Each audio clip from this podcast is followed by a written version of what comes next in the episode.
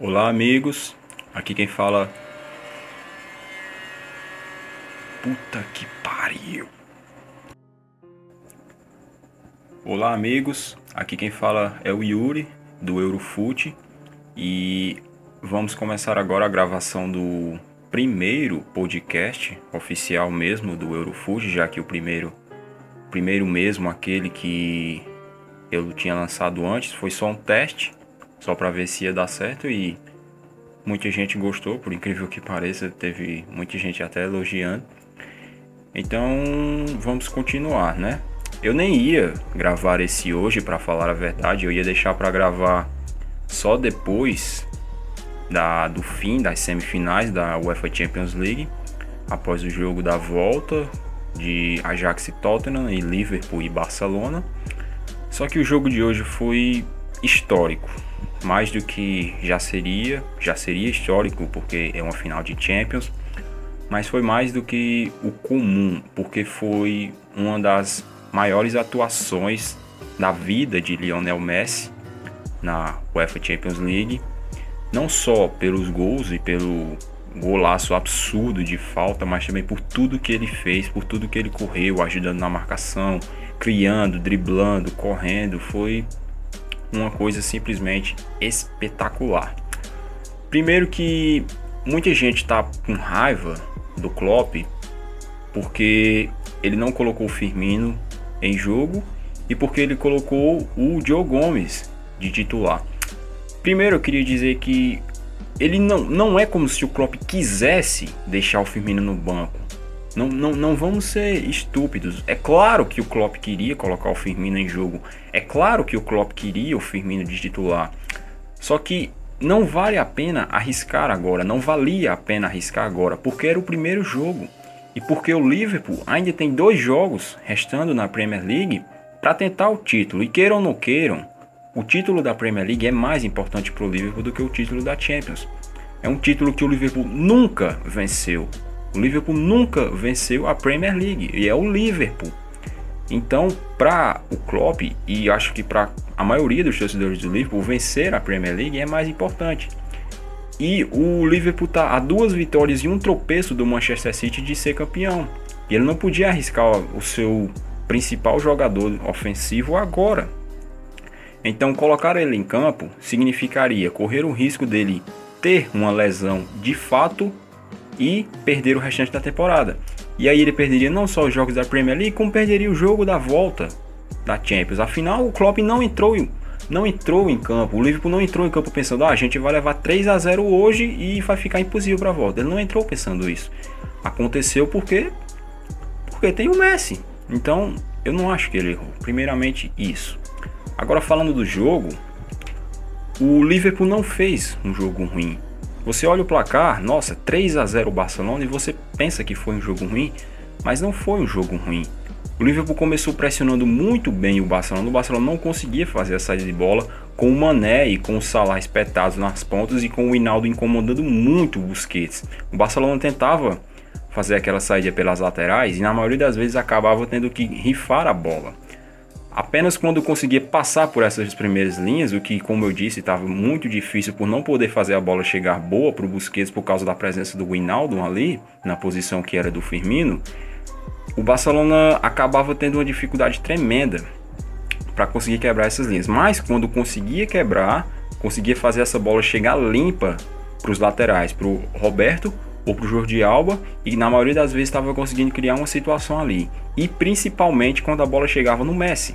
Eu achei muito estranho que o Liverpool estava deixando a bola chegar muito facilmente ao Messi, mas pelo que me pareceu, o Klopp não quis aderir a, um, a uma estratégia de marcação individual em cima do Messi. Então, não tinha aquele jogador que estava ficando grudado o tempo, o tempo todo do jogo no Messi. O que ficava mais perto era o Fabinho e ele conseguiu ter bons duelos ali com o Messi, muitas vezes conseguiu até desarmar o Messi, mas sendo o Messi, é muito difícil não levar drible do Messi, é muito difícil deter o Messi. Então, quase todas as vezes que o Messi estava conseguindo receber a bola no meio, ele estava conseguindo conduzir, ele estava conseguindo driblar, ele estava conseguindo levar essa bola até o Coutinho, estava conseguindo levar essa bola até o Alba, até o Roberto e estava conseguindo criar chances de gol.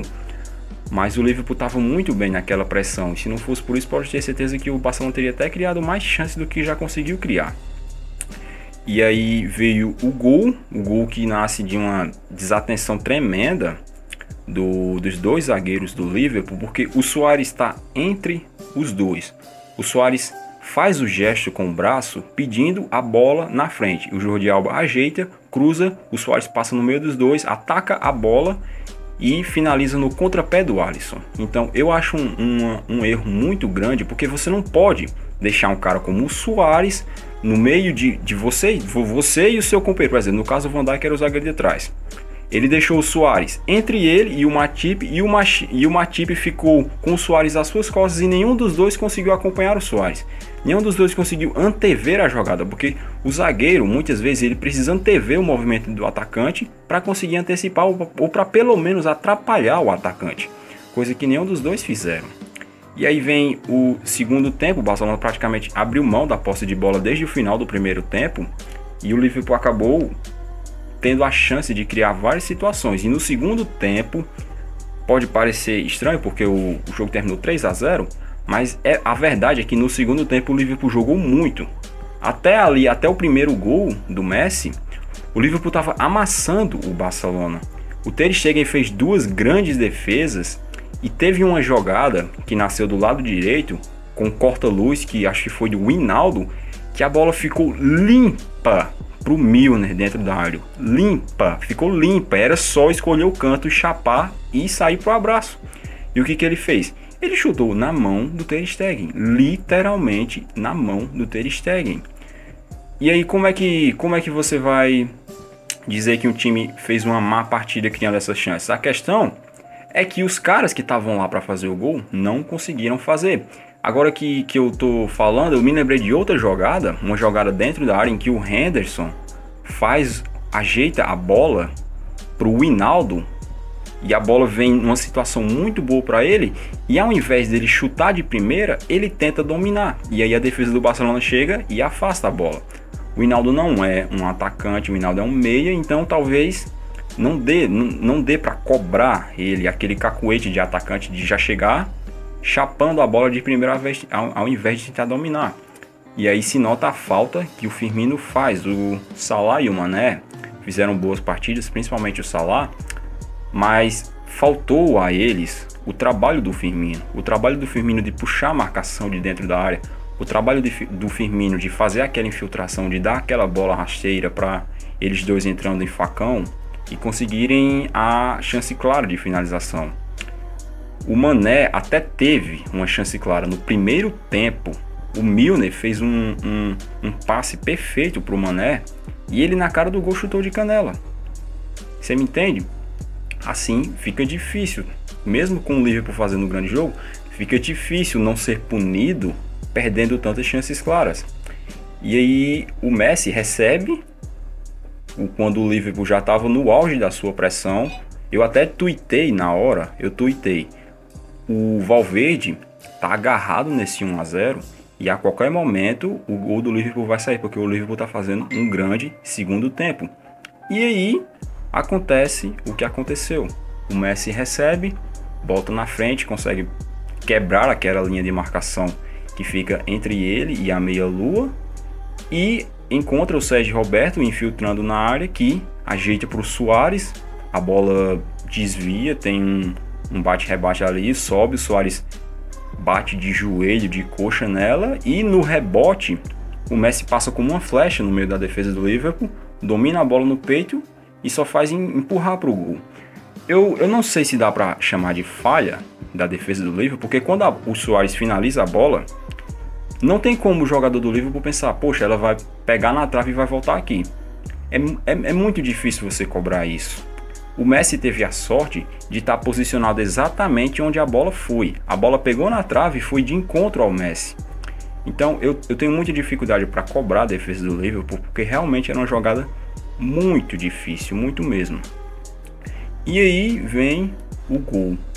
O, o gol de falta do Messi, teve, como eu disse, teve algumas pessoas culpando o Alisson pelo gol, mas, gente, vejam o lance, vejam onde a bola entrou.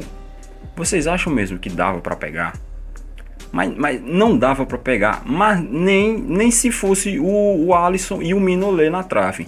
Não dava para pegar nem se o Alisson tivesse duas luvas, nem, nem se o Alisson tivesse duas mãos, nem se o Alisson fosse mais bonito do que ele já é.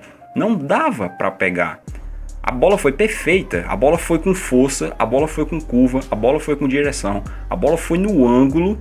Era impossível pegar. Então eu acho que isso é uma má vontade muito grande com, com o Alisson, por, por ele. Não sei porquê, talvez por ele ser brasileiro, talvez por ele vir do Internacional, não sei o motivo, mas é uma má vontade muito grande porque a bola era impossível. O chute foi perfeito, a cobrança foi perfeita. Não, não, não, não tinha ninguém que pegasse aquela bola. E falando agora um pouco mais da, das chances perdidas pelo Liverpool, depois do 3 a 0 imediatamente depois do 3 a 0 o Liverpool cria uma jogada pelo lado esquerdo. O Firmino finaliza, um dos jogadores do Barcelona tira a bola em cima da linha e ela sobra limpa pro Mo Salah. Limpa. E o que ele faz? Chuta na trave. Sem goleiro. Tinha acho que era dois ou três jogadores do Barcelona na linha mas eram todos jogadores de linha, nenhum deles poderia colocar a mão na bola. Era só o Salah tentar acertar a bola no gol. Só isso, só acertar a bola no gol. Eu nem cobro que ele faça o gol, porque como eu disse, tinha três jogadores do Barcelona na linha. Mas o mínimo que ele tinha que fazer, o Salah, jogador da Premier League, artilheiro da Premier League, o mínimo que ele devia fazer era acertar o gol. Como eu disse, se o Salah faz o gol, eu disse lá no Eurofoot, se o Salah faz o gol, o Liverpool iria para Anfield no jogo de volta, precisando de 2 a 0 para classificar. Agora precisa de 4. Então vocês entendem o peso que foi essa perda do Salah, essa, essa perda desse gol do Salah, que fez uma boa partida, não fez uma partida ruim, mas vai ficar lembrado por essa chance. E falando mais sobre a partida do Messi, como eu disse, foi uma das maiores atuações do Messi na Champions, eu, eu tô aqui com os números do, do SofaScore.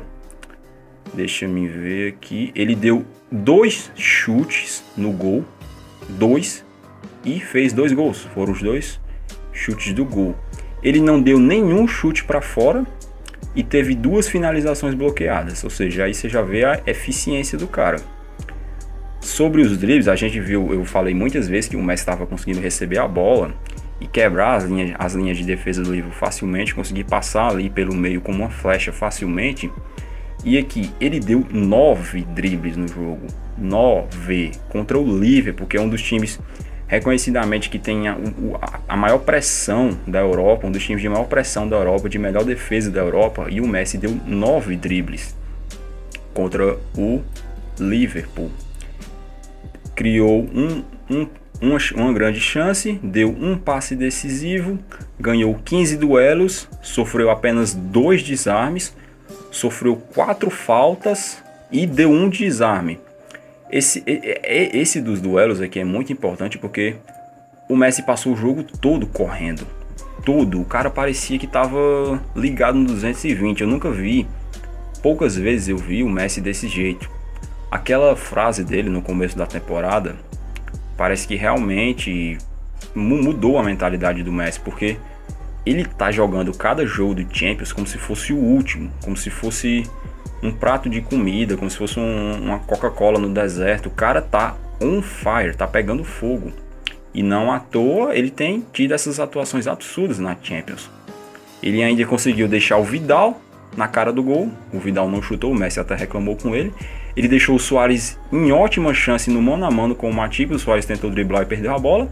E no último lance do jogo ele deixa o Dembélé debaixo do gol, só ele e o Alisson e o Dembélé quebra a bola. O Dembélé chuta na cabeça da bola, não, não sei o que raios ele fez. A bola para praticamente selar o confronto, se já não já tá selado. Então, não, não tem muito o que falar. A nota dele foi 9.3 no SofaScore a segunda melhor nota dele nessa Champions, eu acho que a nota dele contra o Manchester United foi 9.9 e foi sem palavras, foi foi impecável o Messi. Eu acabei de twittar no Eurofoot que eu só não coloco essa atuação dele como a melhor em semifinal de Champions, por causa da semifinal contra o Real Madrid em 2012, que para mim foi um, um negócio absurdo. Foi até essa de hoje para mim foi melhor do que a contra o Bayern. A contra o Bayern foi muito boa, teve um gol absurdo contra o Boateng, mas essa de hoje eu sinceramente achei melhor. Achei que o Messi desequilibrou mais hoje. E também um dado muito interessante, o Messi tem seis gols contra o Big Six da Premier League, que são aqueles seis times principais, que vocês sabem muito bem quem são, da Premier League. Foram dois contra o Tottenham na fase de grupos, lá em Wembley, dois contra o Manchester United nas quartas de final, no Camp Nou, e agora dois contra o Liverpool, no Camp Nou, nas semifinais da UEFA Champions League.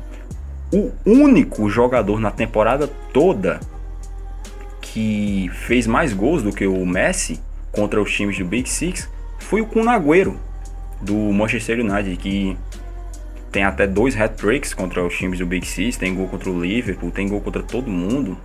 Ele foi o único jogador que fez mais gols contra o Big Six do que o Messi. E o Messi não joga na Premier League. Então aí você já vê como cai por terra aquele argumento de que ah, se jogasse na Premier League seria diferente. É, Seria assim, não, seriam 6, seriam 14, seriam 12, 13, 15, seriam mais, né? Não, realmente não seriam 6.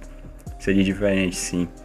E agora falando sobre o Van Dijk, né? Tanto se falou sobre o confronto Messi e Van Dijk, o cara que não leva o drible contra o melhor driblador do, mundo.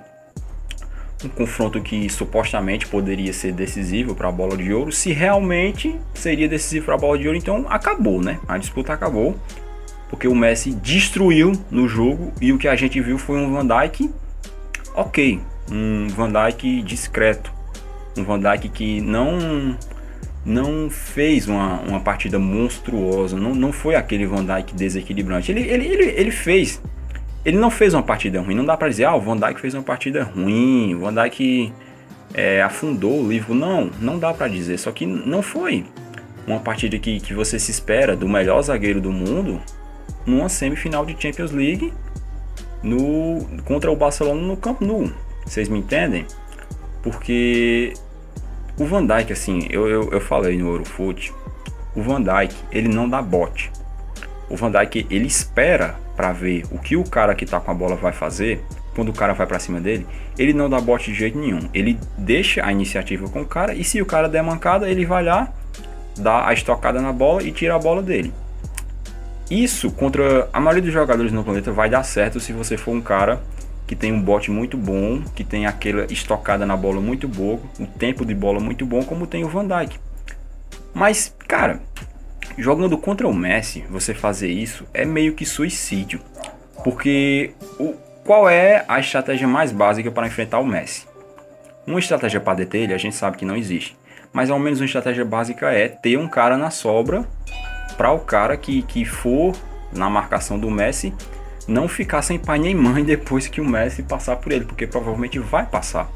Então, mesmo que você dê o bote no Messi e leve o drible, ainda assim vai ser importante, porque o cara que está na sobra pode conseguir atrapalhar a jogada do Messi, pode conseguir tirar a bola do Messi. Então, isso do, do Van Dijk ter jogado tão distante do Messi, ter evitado ao, ao máximo o contato com o Messi, eu não gostei. Eu achei que o Fabinho fez uma partida defensivamente muito melhor do que o Van Dijk. Eu achei que o Matip foi melhor do que o Van Dijk, porque em algumas situações ele conseguiu evitar a que chances fossem criadas ali, principalmente naquela do Soares. Então, eu sinceramente eu esperava mais do Van Dijk.